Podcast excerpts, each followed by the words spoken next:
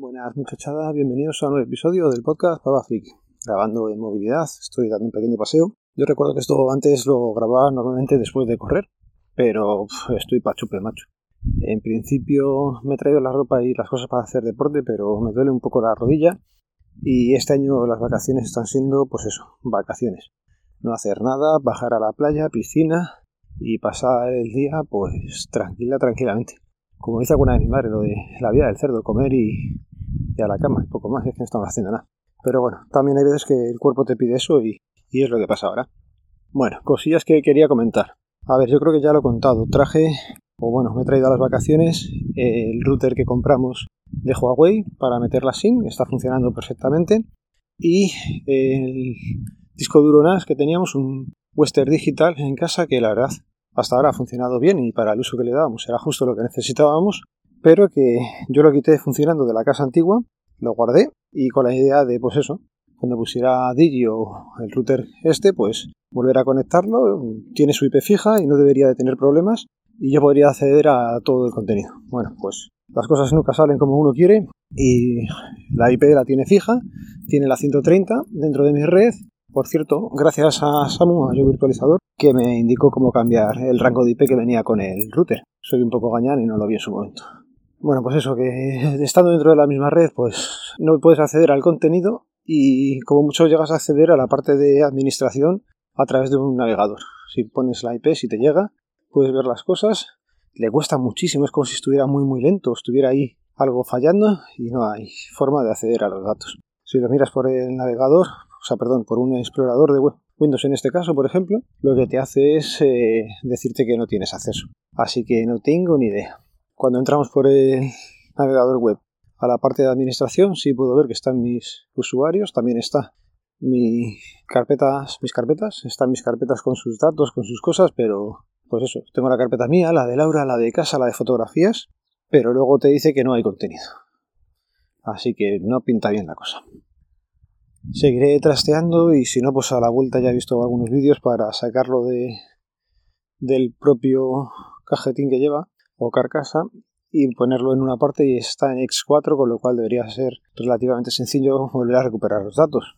Datos que por otra parte pues llevo en un disco duro externo cifrado pero como siempre, pues la copia no está hecha al último último día que lo quité y perdería cosillas. No muchas, pero algo perdería. Con lo cual, pues bueno, intentaremos todavía trastear un poco con el Western Digital a saber qué carajo le pasa. Está viendo por internet, hay posibilidad de hacerle un soft reset.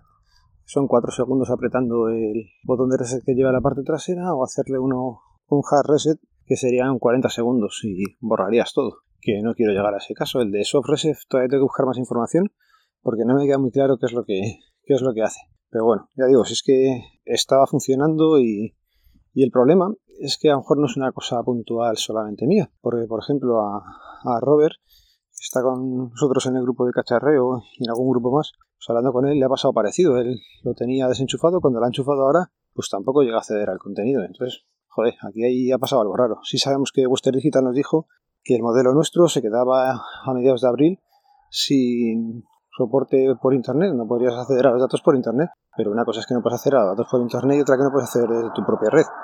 Así que bueno, voy a ir dejando un momento de hablar que llego a la carretera y si no, pues se va a meter mucho ruido. Venga, y cambiando de tema, a ver si ahora se escucha algo mejor, pues quería comentaros. Tengo un amigo que además es oyente y me dijo que había explicado como el culo el tema de la aerotermia. Y puede ser que tenga razón, así que vamos a volver a intentarlo. Vale, todo esto sin tomar notas y con un lenguaje llano. Vamos a ver. Nosotros en casa tenemos dos cosas. Una cosa es eh, la aerotermia, que es la forma de generar ese frío o ese calor, y luego tenemos eh, la forma de distribuirlo por la casa. En nuestro caso va a ser suelo radiante. Entonces, el suelo radiante lo que hace es, por debajo de las losetas en los baños o un suelo porcelánico que hemos puesto en el resto de la casa, lo que hace es pasar agua fría o caliente. Si queremos que haga calor, pasarán agua calentita. Y si queremos que pase o que genere frío, pues pasamos agua fresca. Ya digo, la aerotermia es la forma en que vamos a generar ese calor o ese frío, ¿vale? Que vamos a transmitir al agua y el agua es la que luego lo lleva al resto de la casa. Ventajas, por ejemplo, del suelo radiante que ves así a bote pronto, pues que en las habitaciones no tienes ningún radiador. Se supone que luego la calefacción será un poco más homogénea, puesto que está repartida por toda la estancia. Cuando se hace el suelo, hemos visto, más o menos lo puedo explicar, es se ponen un tubo, ese tubo va dando vueltas en espirales.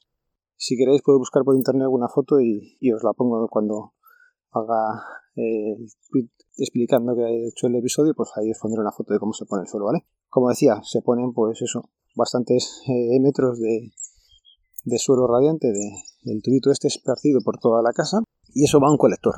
Cada colector luego lleva una electroválvula que lo abre o lo cierra y le da más paso o menos paso para llegar a tener la temperatura que le hemos marcado en el termostato individual que hay en cada habitación. Vale.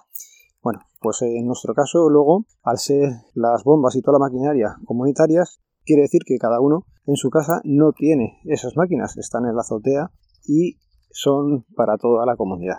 ¿Esto qué pasa o qué implica? Pues que, por ejemplo, eh, habrá un momento en que la comunidad diga, se pone el agua para frío y va a generar frío, ¿vale? Pero hasta esa fecha, pues va a estar en calor y si no quieres poner calefacción y quieres poner frío, no vas a poder. Es parecido a lo que pasa con las calderas eh, comunitarias que hasta principios de octubre, por ejemplo, pues no se suelen encender.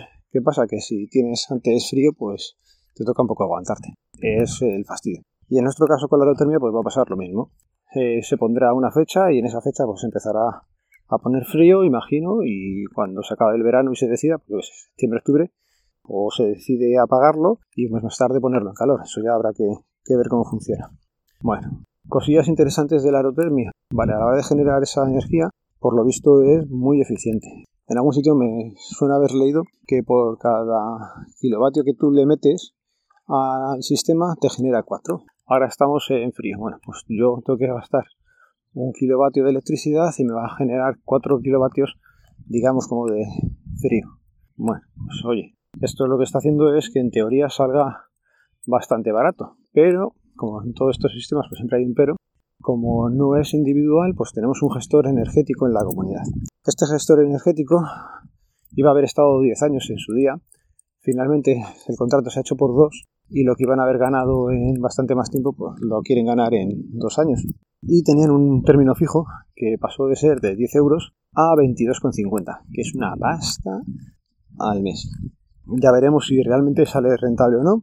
Y eso, dentro de dos años pues nos tocará seguramente cambiar de gestor energético, buscar a alguien que sea más eficiente. Y este gestor energético también lo que hace es cobrarnos el agua caliente. Entonces, explicado así de grosso modo, no sé lo que voy a pagar todavía hasta que no venga la primera factura. Y lo que es el sistema de aerotermia, en principio, pues sí, parece ser eficiente, pero veremos si esa eficiencia se la queda el gestor energético y a nosotros no nos transmite nada o si por el contrario, sí vemos que es un sistema barato, como se suele decir. No en sí lo que son las maquinarias, que deben de costar muchísimo dinero, esperemos que el mantenimiento no tanto, pero bueno, pues con ganas de ver qué tal acaba el verano eh, por cierto, comentar, hemos tenido bastantes cortes. Yo no sé si es porque toda la promoción no entró a la vez y todos los portales han ido entrando cada día un par de casas o lo que sea, o si esta gente no lo está haciendo bien, pero cada dos tres días se está parando el sistema de producción y toca volver a resetearle, con lo cual pues se nota que está haciendo calorcillo a veces en las casas por estos parones que está teniendo todo el sistema. Pero bueno, ya digo que cuando está funcionando nosotros sin problema. Además, como es por mucha inercia, cuando tú quieres llegar a 26 grados, por ejemplo, pues oye, eso va lento, no es como el aire acondicionado que lo pones en un momento o la calefacción de casa que va rápido, sino que aquí le cuesta mucho coger esa temperatura, pero lo bueno es que luego también le cuesta mucho mantenerla. Por eso debe ser lo del tema de que es más eficiente, que cuando está ahí, pues el mantenerlo debe ser bastante más sencillo que estar subiendo y bajando. Y creo que me he liado un poco, pero bueno, a lo mejor ha quedado más claro. Y si no, Mon, pues vienes y te pasas por aquí y nos lo explicas a todos. Bueno, por último comentar ya sobre el sistema de la aerotermia, que tenemos unas placas fotovoltaicas en la azotea, concretamente como dos cachos grandes, no deben ser muchas. El tema es que se supone que son para generar electricidad y ayudar a que el consumo eléctrico del sistema pues se vea un poco reducido. ¿Qué pasa? Pues que ese consumo eléctrico reducido, el beneficio lo va a tener el gestor energético. Es un poco fastidio esto, pero bueno, es lo que ya digo. Dentro de dos años tocará renegociar todos los contratos y con el siguiente que venga, pues ver cómo le exprimimos un poco más. Y lo voy dejando por aquí. Os recuerdo que el podcast pertenece a la red de sospechosos habituales, que podéis seguirnos a través del feed, feed3.me barra sospechosos habituales. Y hoy sí tengo podcast de la semana. Grabó el otro día Monos del Espacio un podcast que se viene conmigo otra vez a, a la carpeta de favoritos, que se llamaba sin vergüenza y nada, está fenomenal. A mí me ha gustado bastante la forma que ha tenido de contarnos la historia y os lo dejo en la nota del programa para que le echéis una vida.